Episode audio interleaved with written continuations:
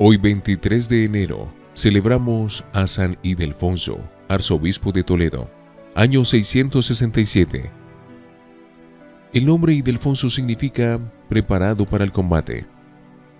San Ildefonso ha sido considerado como una de las glorias de la Iglesia española, sobrino de San Eugenio y discípulo de San Isidoro. Fue escogido por el pueblo para ser arzobispo de Toledo, que era en ese tiempo la capital de España. Escribió un famoso libro acerca de la virginidad de María y por su gran devoción a la Madre de Dios fue llamado el capellán de la Virgen.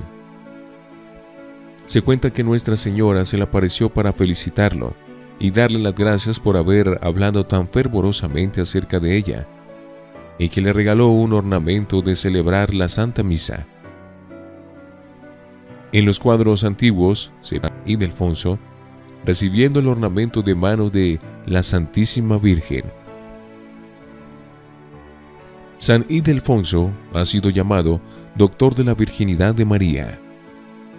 Si tú haces algo por la Virgen María, la Virgen María hará mucho por ti. San Ildefonso, ruega por nosotros.